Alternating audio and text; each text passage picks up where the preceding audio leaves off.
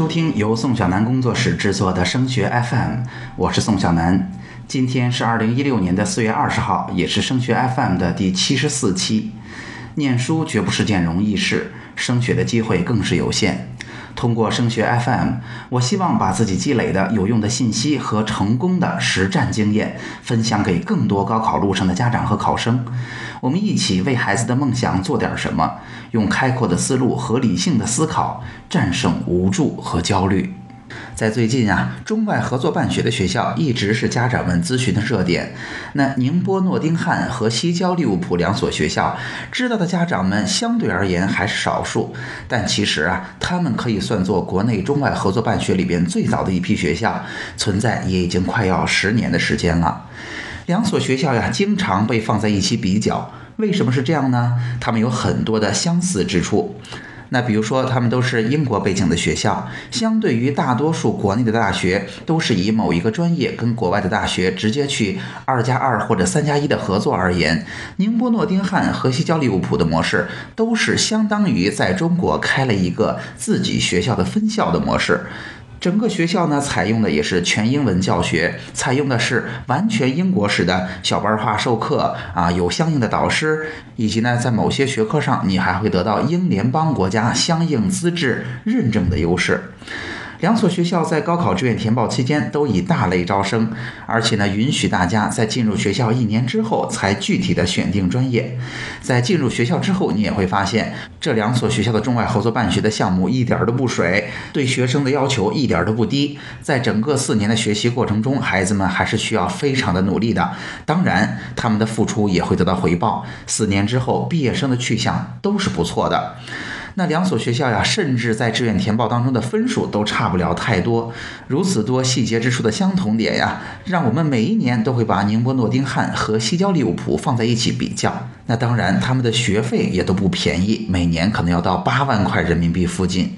那这么多的细节都如此相似，两所学校有没有什么细微上的差别呢？当然还是有的哈。总体上来说，西交利物浦可能工程类的学科更强势一点，那宁波诺丁汉呢，可能在商科领域更强势一点。当然，这两所学校的区别还不仅于此。如果您很希望孩子来尝试这两所学校的话，那就请大家在七十三期和七十四期的节目里边来听一听这两所学校在四月份相继召开的二零一六年的招生宣讲会的全程录音吧。我们希望可以有更多的家长直接接触到官方宣讲会的内容，以便来判断自己的孩子适不适合这所学校。那在本期，也就是七十四期的节目里边，我们为大家带来的是宁波诺丁汉这所大学的二零一六年招生宣讲。一个学校的会校徽，那您可以看到它是下面有英国、中国和、马来西亚，因为我们在三个国家有校区，那么每一个校区呢都是用同一个这个校徽的，那也说明我们是呃是。不光是中国第一所这样子的中外合作大学，也是呃相当于英国诺丁汉大学在中国的一个分校区，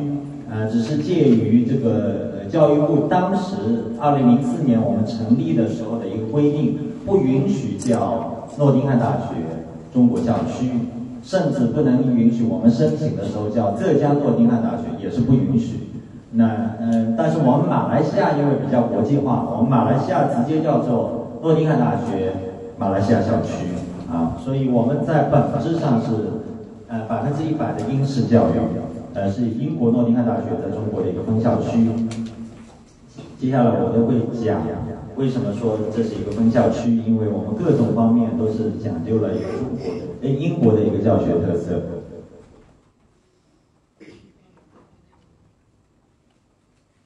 啊，我我首先我非常的惊喜。今天完全没有想到有这么多的家长过来，因为我们像去年在呃山东只招了大约六十名的学生，呃，可能因为山东的考生很大，所以呃省实验没想到有这么多的家长有兴趣来了解。呃，我们是二零零四年呃中国第一所这样的高校，然后今年是第十二个年头了。啊，接下来我们成立之后，呃，才会有其他的这个后续者的一个跟进。呃，二零一六年我们的世界排名是第七十位，大家可以百度一下，呃，远远甩开了很多其他的竞争对手。啊，一般来说，世界前一百的大学都是世界最一流的大学。像浙江大学现在世界排名是一百十左右，那上海交大呢最新的排名也是跟我们一样七十位。那二零零三年左右，我们有呃二零二三年我们有两位教授分别获得了医学奖和经济学奖。那为什么我们的学生高考的分数不高，但是毕业的时候能申请到呃世界排名？前一百的这个世界一流大学的人数特别多呢，就是最主要的原因，我觉得有诺贝尔奖获得者。因为你一所大学一旦有教授获得过诺贝尔奖，他的名气就在全球就建立了。比如说你去申请美国的高校读研究生，这个招生官一看到你是诺丁汉大学过来的，马上这个种印象就是完全不一样。就像你是一个。比如说，呃，招生，呃，一个公司的人事资源总监，你看到是山东大学毕业的，和山东，比如说一个二本或者三本毕业的一个毕业证书，你是感觉是完全不一样的，对吧？我们是二零零四年建校，占地八百八十七亩，现在在校生六千六百余名，有本科、硕士和博士生。博士生是二零零九年，呃，教育部批准建，呃，成立博士点，所有的专业都有博士点，录取条件在全国二十八个省市，呃，录取，除了西藏、青海和广东没有去招生，其他省份全都是一本线录取，英语最低要求，呃，一定要达到一百一十五分，呃，学费每一年八万人民币。现在国际生的占比是百分之十十一点四，也就是说十个学生当中有一个是外国学生，呃，全英文教学，就是你大学报到的第一天，家长就要在休息区等待，你连交费都是要自己去交，而且要全英文的，呃，更不用说第一天开始上课，全部都是英文上学，除了体育课是中文，还有一个我们没有马克思列宁这些呃。中国的那个教育，呃，但取而代之的是中国文化课，呃，但是不记录学分，也就是说是只是选呃必修，但不记录学分。呃，那门课也是中文上的，所有其他的专业课全都是英文。教师的话，大一的时候是十五个人，学生大一进去是全英文的一个强化，大约是十五个人到十七个人一个班。非常非常小的一个教室，啊，课桌全都是移动式的。那大一基本上百分之接近百分之一百是外籍教师，那大二专业课开始呢，百分之八十是外籍教师，啊，然后所有的教师都是在由英国诺丁汉大学出面在全世界聘请，现在的薪资水平要高于这英国的这个薪资水平。你比如说，一个教授大约是八十万人民币的一个薪水，呃，每年啊，呃，然后因为它是免税的，所以略高于在英国的这个薪资水平，所以才能吸引到世界一流的学者来这里教书。最终发的学位是英国诺丁汉大学，你在本土上是一模一样，大家可以拍一下，一模一样，没有提到任何宁波中国，因为我们就是一个英国诺丁汉大学，仅仅把校区放在了中国而已，全英文的一个学位。大家知道，所有的发达国家，包括香港，呃，只发学位啊，没有学历这么一说，只有咱们中国社会主义国家才会有学历。那学历证书也就毕业证，那英国发不出来，但是有些就业单位需要这个学历证书，所以有宁波诺丁汉大学发同时发学士学位证书和毕业证书，所以无论你的孩子参加的是二加二或者四加零，只要是这个大学毕业的，都有三个证书，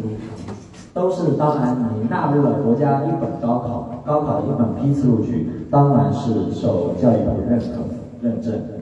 全部都是查得到的。我们呃这个教学的显著的一个特点就小班化。你看这个呃就是日常的教学，就是大一，说是这样的一个外教，然后大家都是非常非常的灵活性的一个教室的一个设计，讲究不断的讲究的就是教师与学生之间不断的互动，而且是学生之间的互动。因为英式的教学，美国式式的教学，它讲究的不是像咱们这样，你一个人在上面讲，你到下面听啊记啊，然后做都是固定式的，不是这样的。它讲究的是一个互动和运用啊，它讲究的，比如说大一的英语教学，你英语就是说出来，用起来才会成为一门语言，而不是说你哑巴英语。嗯。第二个。导师制，每一个学生进去之后呢，由教学一线的老师担任你的孩子的导师。啊，你有什么任何的学习上的问题、感情上的问题、生活上的问题，都可以找你的导师。这是学术一线的，就教书的老师才担任的，叫做导师。另外一个呢，也有中国大陆高校一样的辅导员，就是有中方的中国的员工来担任的辅导员也是有的。这是我们现场拍的一些照片，教室都非常非常的小，啊，真正的小班化。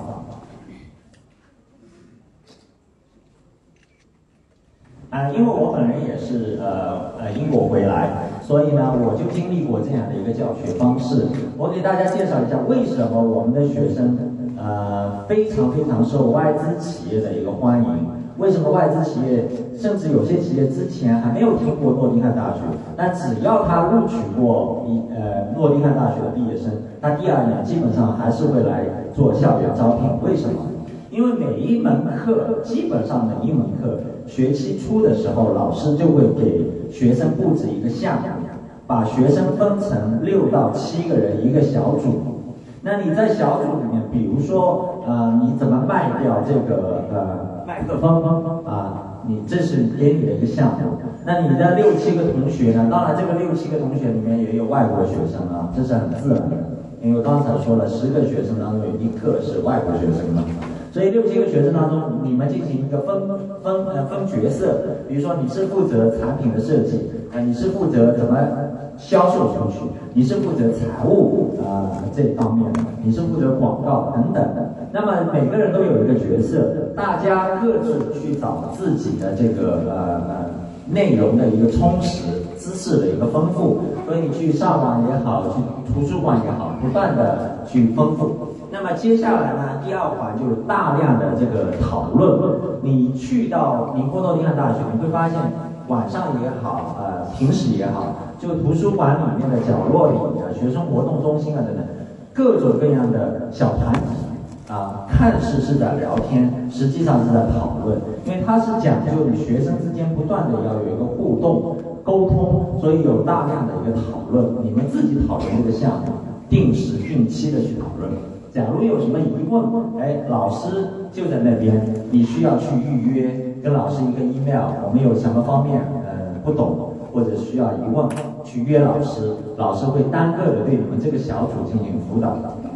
最终呢，在期末的时候，你必须写三千字以上的全英文的一个论文，呃，一个一个报告啊，你们小组的方式。那最终还要做一个全英文的演讲讲呃演示。这就是英国、美国的一个最精髓的教学内容，而不是像中国的传统的，就是老师在上面说。呃，学生在下面听，考试的时候就考你的笔记，你突击一下就行了。呃，所以说很多孩子就觉得我这个这两个内容是特别特别累人的，你需要参考很多很多的书啊，不断丰富你这个内容。因为你这个做演示的时候，老师或者其他组的同学是随时可以提问的，你回答不出来，那就要扣分的。最终的分数的计分呢，就是按照你的这个小组来计分的。对你的团体积分，所以他培养了几个能力，一个就是团队合作精神，特别特别重要啊，不是单打独斗的一个精神。第二个，你在这个小组里面啊，是否很好的能说服其他的同学接受你的想法？你有没有这种很好的沟通能力？第三个，你在小组里面能不能成为一个领导者的角色，有领导能力？第四个，呃，老师说什么你就相信老师是对的吗？你有没有自己的想法去挑战老师说的内容？这就是批判精神，有没有自己的想法？而恰恰是这些能力的培养，恰恰是外资企业特别特别需要的。所以很多家长在咨询的时候会问：我的孩子选哪个专业好？其实现在的时代，您还停留在您那个时代找工作，就觉得我读什么大学读什么，我毕业了做什么。那现在不是，尤其像呃呃，比如说发达城市，像上海啊、北京啊这些外资企业，他们自己有一套非常完善的科学的培训机制。你只要是有这个能力，在我进来，经过三个月的培训，我完全能够使你上岗。但你必须有这些能力的存在，比如说我刚才说的团队合作能力啊、沟通能力、领导力等等，这些能力你有没有？所以不是说你现在学了呃技呃学了商务，你就肯定进去做商务，这不不一定的。我们有化工毕业的学生，最终去做了四大会计师事务所，也有的，对吧？除非是一些专门性的需要，比如说计算机的，你进去公司可能做编程啊这方面的，那确实是需要计算机背景，对吧？所以这个是我们像像我我读书的时候，我是呃一个学期，比如说五门课，你就有五个讨论，你知道吗？一星期里你又有五个五个不同的小组讨论，因为你这个这门课是跟这些人在一块一个小组，那一门课可能跟另外一帮人在一。所以你是压力是很大的，所以很多的学生会反映出来，就是说我高中好像觉得不是很累，但是到了这所大学你会很累，这是大家要给孩子说明的一个地点，这不是这样的一个应试教学，它恰恰是宽进严出啊！你想想进来，高考分数确实不那么高啊，但是你要出去是需要很大的一个付出的。大家这个也是可以拍一下。我们近三年在山东的一个分数以及录取的一个人数，啊，这个在我们的官方网站，所有的内容都在官方网站本科招生网都可以查得到的，包括我们每个专业录取的最低分、最高分、平均分等等等等，你只要打开手机都查得到。啊，去年我们录取了六十八人，今年的招生计划大约是五月份出来。也可以参考你孩子每个高中都会发给孩子一本招生手册，那我们就在一本批次里面招多少人，到时候都会呃详细的写在上面。像去年啊，咱们理科是超一本线，刚刚是五十分，就最低分啊，超一本线。当然最低分的意思就是说，呃，你得服从调剂，就是理论上来说，呃，没有招满的专业，也都可能被呃调过去。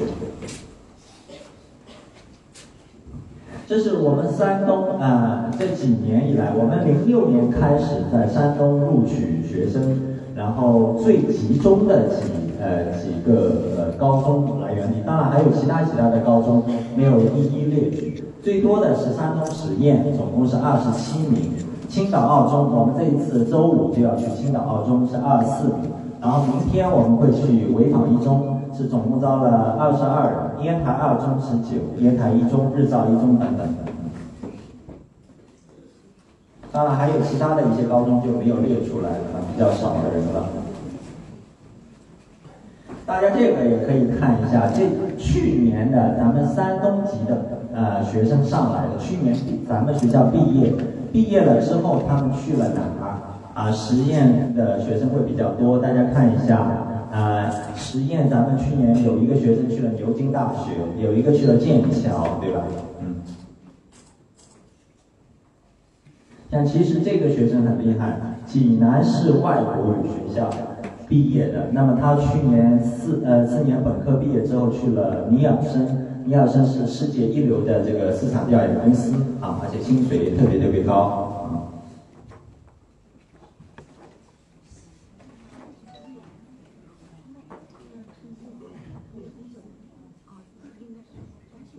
都这些都是呃，基本上都是名牌大学，就是肯定是超过我们列举出来的，肯定是超过浙大的，比浙大好很多的一些大学。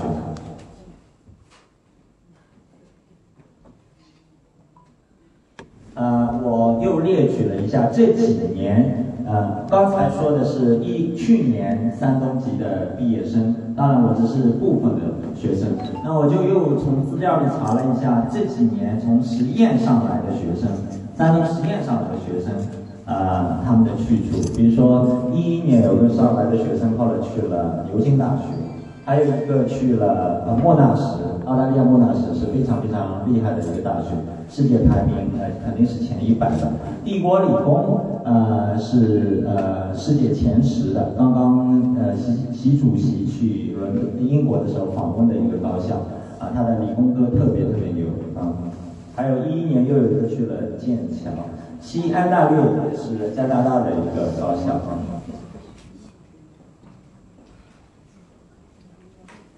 这是潍坊一中啊，我我就青岛二中，这是日照一中，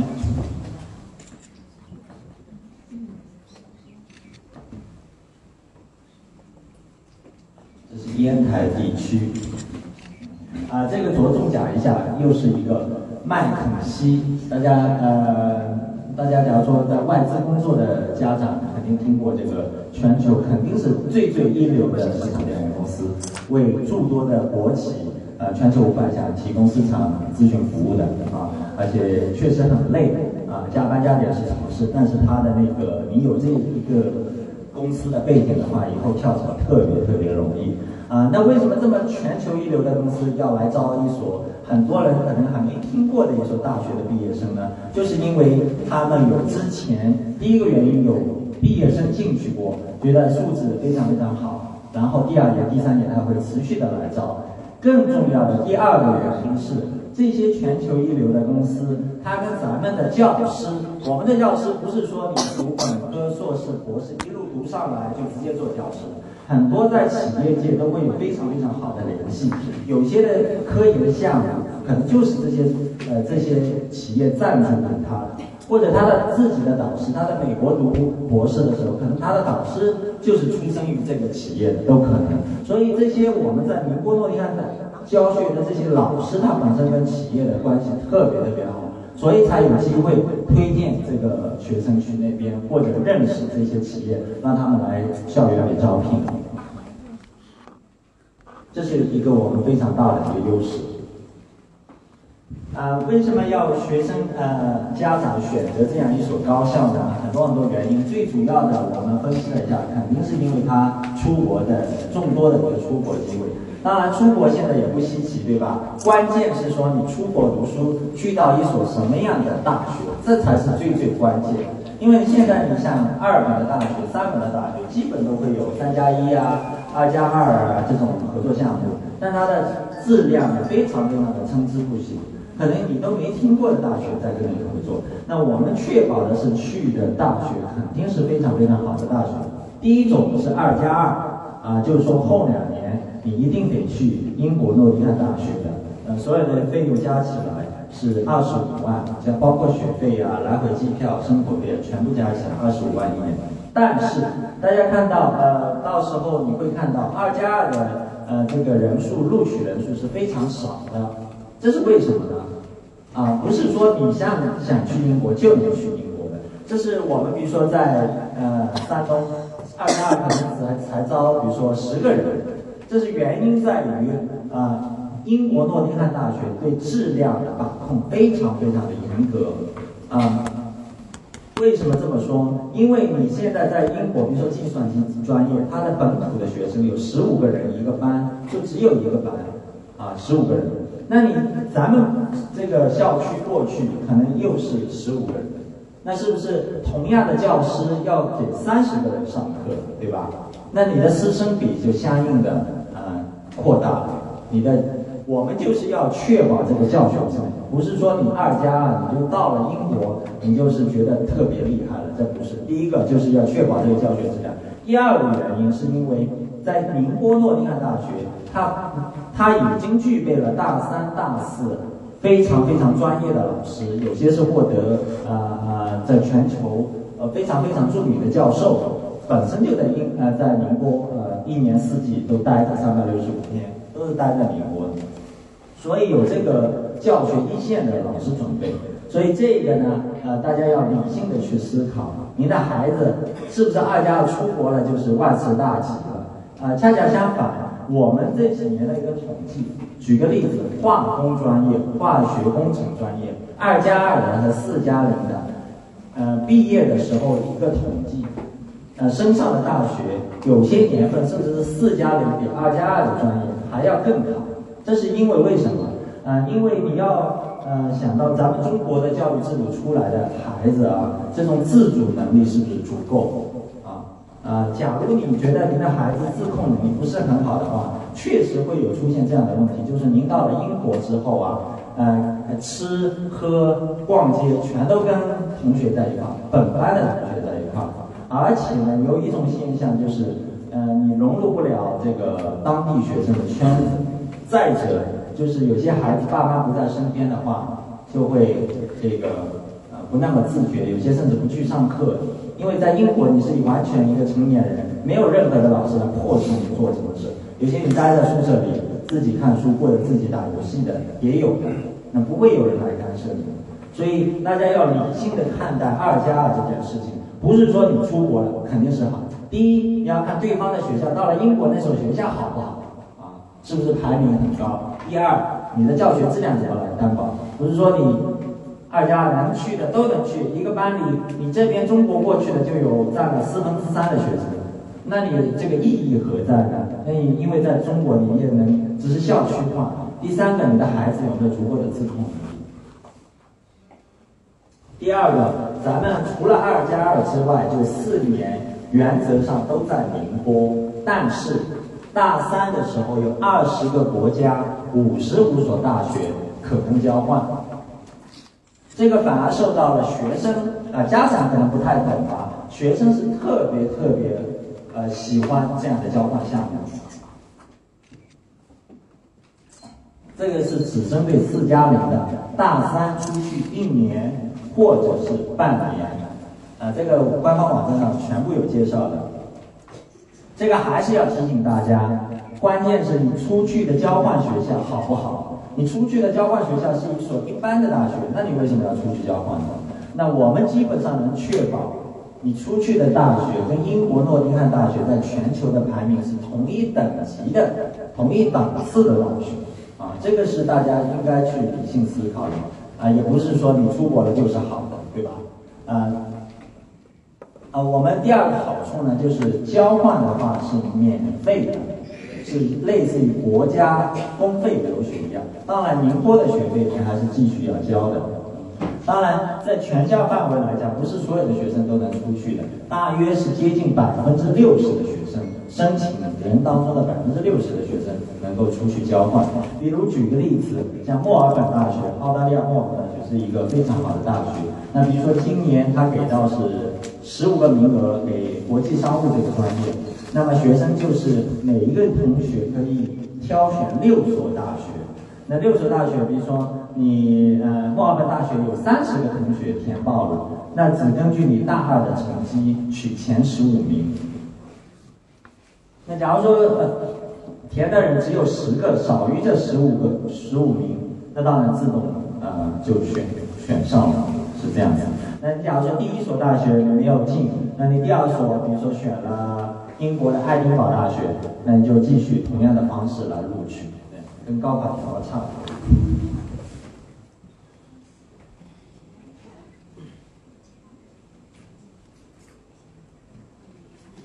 啊，这里我我就会有有引出一个另外的话题，有些有些的这个家长经常会问及的一个问题，就是我想说，我们大学从零四年到现在坚持最好的一点。也是我们跟其他类型的大学完全不同的一点，就是我们能自豪的说，我们是百分之一百的全英式的高大学。为什么？当时我们零四年英国诺丁汉大学来寻找中方合作伙伴的时候，因为现在教育部规定，任何一所国外的大学来中国办校区的话，必须找中方一个学校啊作为合作方。那当初当时想申请合作的有四川大学。华东师范大学等等985高校，那为什么英国诺丁汉大学选了一所浙江万马学院作为他的合作伙伴。为什么不选九八五高校？肯定有他非常十足的理由。他就是想让中方负责所有的基础建设，啊，包括这个硬件、教学楼的投资、宿舍、商业街、食堂等等的硬件建设。但是所有的教学、科研、日常的管理，全都不允许中方深入。这就是这英国诺丁汉大学不同于其他高校的一个地方。啊，这是他坚持了他来主导这个学校。那为什么会引出这个话题呢？假如说你这所学校中国特色特别明显，中方在强势的话，势必会有一点，就是你中国的关系啊，中国特色的东西会等等的都会，比如说交换的时候，完全是像咱们学校是完全开放透明，按照成绩来的。但你的关系很铁，你找到了中方的合作呃合作方啊，叫说哎帮我弄一下，我的儿子呢成绩比呃少少个半分，但是我想去比如说墨尔本大学，哎你中国特色明显的高校就很容易吧，这是很正常的。另外一点，我们我我在这所学校工作了接近十年了，我就觉得有一点就是，哪怕我们现在的中方合作方特别特别弱小，他只是负责基建，也会有比如说招员工的时候，通过中方来这种呃，想要介绍一个人进来啊什么的，这是中国人的一个特色。但是我们现在至少是说坚持的很好的，因为英国人呢，他有自己的价值观，很多人都是。相信基督教等等，自己的这个独立的价值观非常坚持的。他在中国也不认识人，也没有人求他，所以我们坚持的很好。你就是说，我是那个我们学校做录取也是我，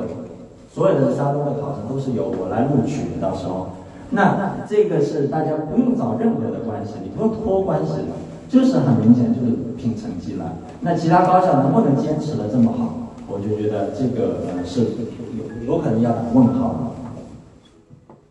除非是你可能是说今天你来呃听了，有可能是说我第第一时间告诉你有没有录取，呃录取了还是没录取，但是你不用托任何关系，就是你的唯一的一个标准就分数。咱们学校这一点坚持的非常非常好，因为是英方在主管这件事儿。第三个就是暑期的实习，特别特别多的暑期的实习。比如说刚才的那个呃山东籍的那个玛丽啊，她之前去的是呃呃在印度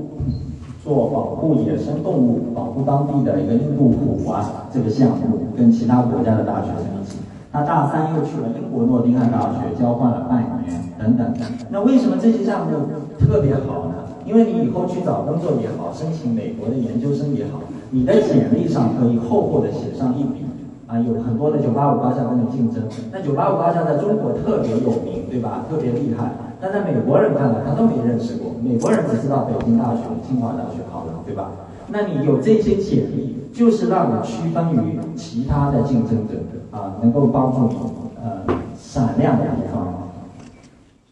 而且你的实习是要跟其他国家的大学生，来自于其他大学的外国学生一块儿去。那你在这种实习当中会有就跨文化的沟通能力啊，英语能力啊，解决矛盾啊这种问题的能力。比如说，我们看一下，这是我们一个爱沙尼亚的学生去实习后拍回的照片，这是一个学生去印度的照片，这是一个学生去这个巴基斯坦雅培奶粉公司的一个照片。啊，他很厉害，就是在这个实习之后呢，大四找工作的时候，他是在巴基斯坦雅培的实习，但是在中国的雅培啊，后来被市场部录取了。啊，这种实习经历帮助他特别多。还有一些，比如说三校运动会啊。还有就是我们是代表中国参加了全球创业比赛，啊，这是我们当年获得的冠军，击败了北大、清华、人大等等名校，然后代表中国去洛杉矶参加这个呃呃世界区的冠军，呃世界的决赛获得了亚军，啊，这是一一年，其中这个叫吴子涵同学，他是主要的队员，然后后来去了这个巴克来投行，直接在新加坡工作的。啊，在中国可能才三个人啊，都是北大清华，还有就是他了啊。这个也说明我们的优秀学生考进来的时候分数不高，但是能把这些普通的学生能够有机会送到世界最一流的企业或者高中高校。那么今年你可以再去百度一下，刚刚传来的好消息就是欧莱雅全全球的这个大学生呃创业比赛。我们是再次获得了中国区的冠军，击败了上海交大和复旦。啊，现在下个月就要去呃法国巴黎来参加决赛，是中国唯一一个呃代表队。就业和升学啊，我们看去年的一个毕业的一个统计啊，在大接近百分之七十的学生毕业之后选择出国读书。其中百分之七十六的学生去了全球前一百的大学读这个硕士，去年有七百二十五个学生啊，所以这个比例是相当高的。待会儿我们邀请的这位浙江的杭州的一个家长，他的孩子就是差不多压线，分数不高的才进来。那他就是很感谢这个学校，所以他现在帮助学校也在做一些义务性的推广，呃，宣传。他觉得很感谢这个学校的地方，就是把他的女儿从一个非常非常普通平凡的女孩子，变成了一个他觉得非常骄傲自豪的一个孩子。这是我们去年被全球前十位最顶尖的大学录取的一百九十四名学生。都是中国籍的啊，我们外国籍的在这里没有统计。比如说剑桥大学，我们跟浙江大学做了一个统比较，浙江大学是去了一名，我们是去了十一个人。当然，浙大的毕业生人数是我们的四倍左右。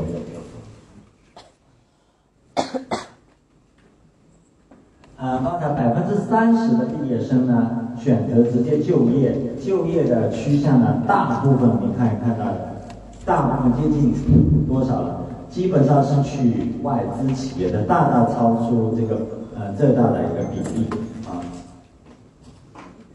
那这里呢，百分之七点一四的去了公务员、事业单位和国企，仅省略公务员和事业单位是没有的，实际上都是国企啊。这也是提醒大家啊，我觉得两类考生是不太适合这种学校的。第一个就是性格特别内向的学生啊，不太适合，因为他是英式的教学，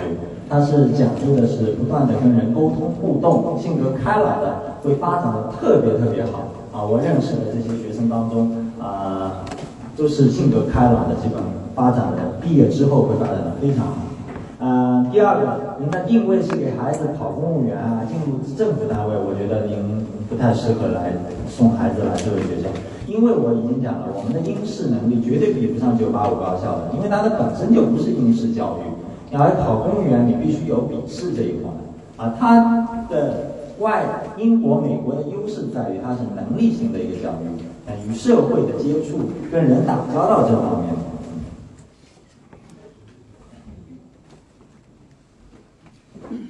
啊，我们举一些以呃专业文明来举一些例子，比如说二零一四届工程力学的一个毕业生当中，啊百分之接近百分之九十都是出国留学了，啊其中剑桥大学八名，其中两名是全额奖学金，啊接近一百万的全额奖学金。呃，牛津大学六名等等，大家可以看一下啊，还是非常非常出色。就光光是一个专业啊，总共才一百六十七人。我给大家讲一下，大家应该这记一下，这一本东西都应该有的，对吧？我们大学呢录取的时候，高考是靠志愿的，只按大类来招生啊。比如说工程力学，它是一个大类，那工程力学呢，二加二是占用了一个专业代码，就是一个专业。工程力学的四加五又是一个专业，啊，是这样子的。那么工程力学其实下面有土木工程啊、环境工程啊、化学工程啊、机械工程等等，有八个小专业。那现在高考的时候是你不用去管的，因为它是在大一结束的时候才来分小专业，所以高考填报志愿的时候只按大类来填报。比如说计算机专业是我们非常强势的优势的一个专业。去年的毕业生二加二当中，总共差不多十七个、十九个学生。这十九个当中有三个人去了剑桥，两个人去了牛津，两个又是帝国理工，这是非常非常牛逼的一个专业了，对吧？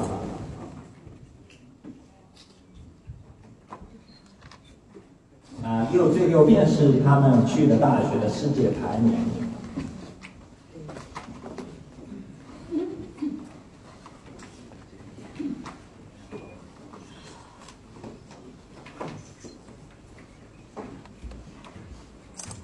其中这一对是呃男女朋友，同一个班的，双双去了剑桥大学，啊，呃，这个也是非常优秀的一个例子啊，两个人双双去了剑桥大学。呃，我们的比如说 IB 就是我们叫国际商务专业，啊，去的就业，呃，大部分是银行系统。外资银行特别多，还有世界的国际的四大嗯会计师事务所，啊，这个是薪水非常非常高的，而且跳槽非常容易的。还有一些快销的品牌，刚才说的呃欧莱雅、建牌等等，还有一些外资的企业，基本上都是外资为主。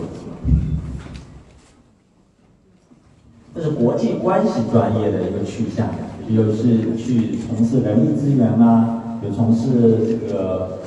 啤酒、百威啤酒的供应链啊，还有一个英国领事馆啊，也有一个新华社报社啊，有一个去了，直接去了法国工作，为什么呢？我在刚才说了，这个专业呃，您去官方网站每一个点击可以老师的背景，老师的背景特别特别牛，所以他们跟这些国际上的组织、联合国的下属的一些组织有私人的非常好的关系。就会推荐优秀的学生，老师会推荐过去，啊，写推荐信啊等等。所以有的学生直接去了法国工作等等。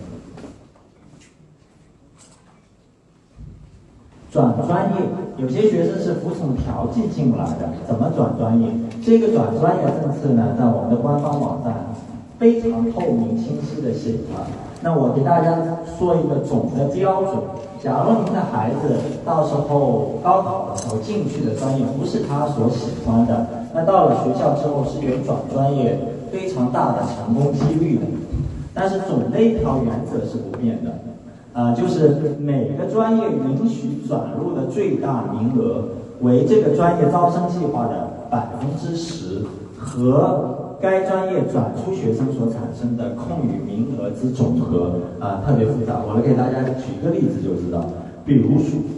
比如说我们最热门的一个专业，分数最高的一个专业，不不一定代表师资力量最强啊。我只是说最热的热门，因为中国的家长很呃很很很很呃，就是怎么说呢？就是追潮流，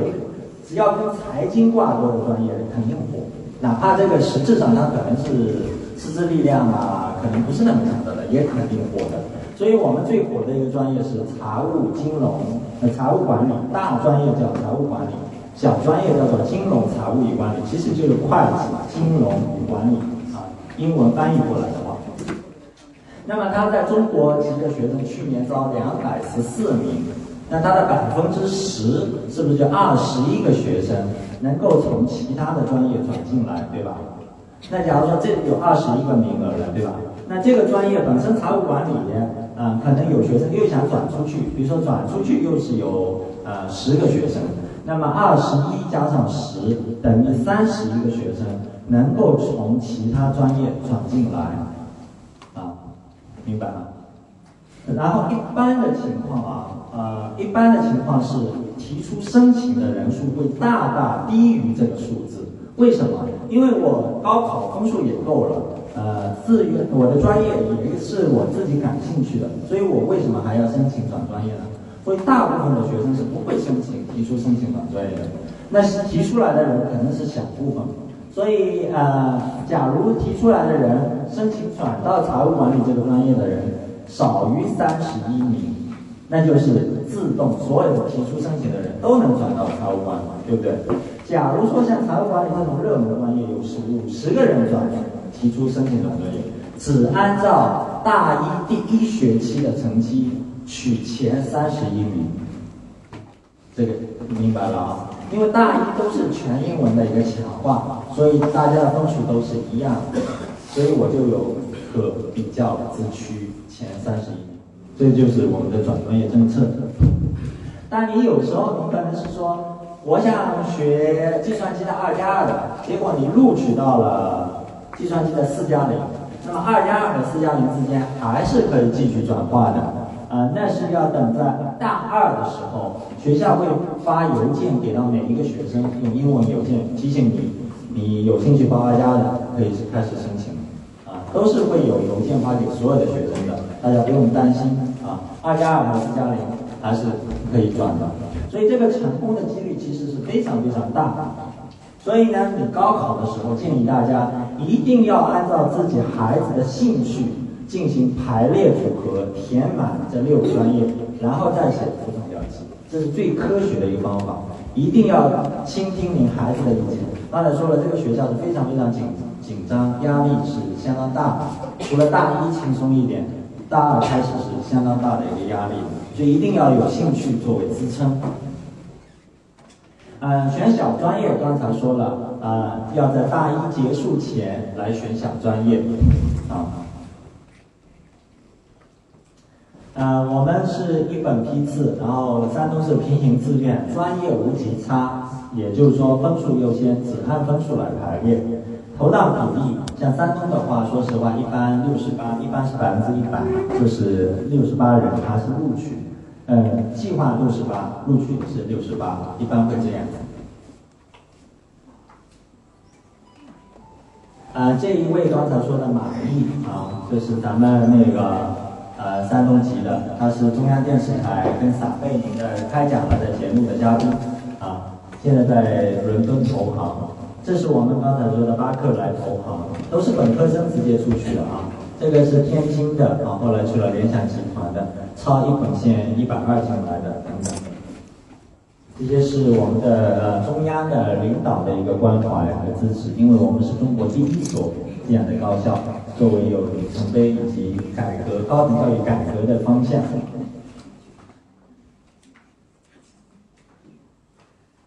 啊，我们建筑学也是我们学校一个非常优秀的专业，因为我们是中国首家获得英国皇家建筑师协会认证的一个大中国大学，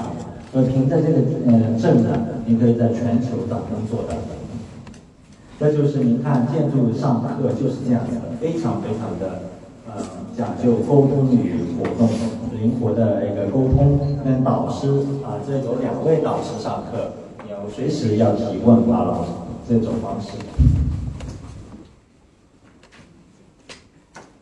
啊，这个群号呢，我建议大家写记一下。嗯，在小小的那个最后面有一个群号，建议大家这个 QQ 群加一下，因为这个群是专门对家长开放的群。是咱们在读的学生家长和毕了业的学生家长，免费义务的热情的为大家呃来提出呃解答的啊，完全是家长帮家长的一个组织，所以您可以参考一下。另外呢，也欢迎大家这个呃考后呃六月九号以后可以实地的自己去看一下，带着孩子。因为关键是您帮孩子选择了，假如孩子不喜欢，那也是白搭，对不对？四年的大学是让孩子每一天来度过的，关键是孩子喜欢，我觉得这是一个总原则。第二，兴趣，呃，专业方面让孩子感兴趣啊。今天的节目就到这儿。如果今天的节目帮到了你，也请你把我们这份小小的心愿传递下去，把升学 FM 的内容转发给更多辛苦努力的家长和考生，让更多人受益。除了收听播客，强烈建议您加入升学 FM 的听友群，在这里，您不但可以与近两千名高中家长和考生及时讨论自己关心的问题，还可以参加隔周三晚我专门为听友准备的直播答疑。听友群的加入方式，请查看我们的微信公共号。添加微信公共号，请您搜索汉字或者全拼，都是升学 FM。升学 FM，让我们在孩子升学的日子里相互陪伴。我们下期见。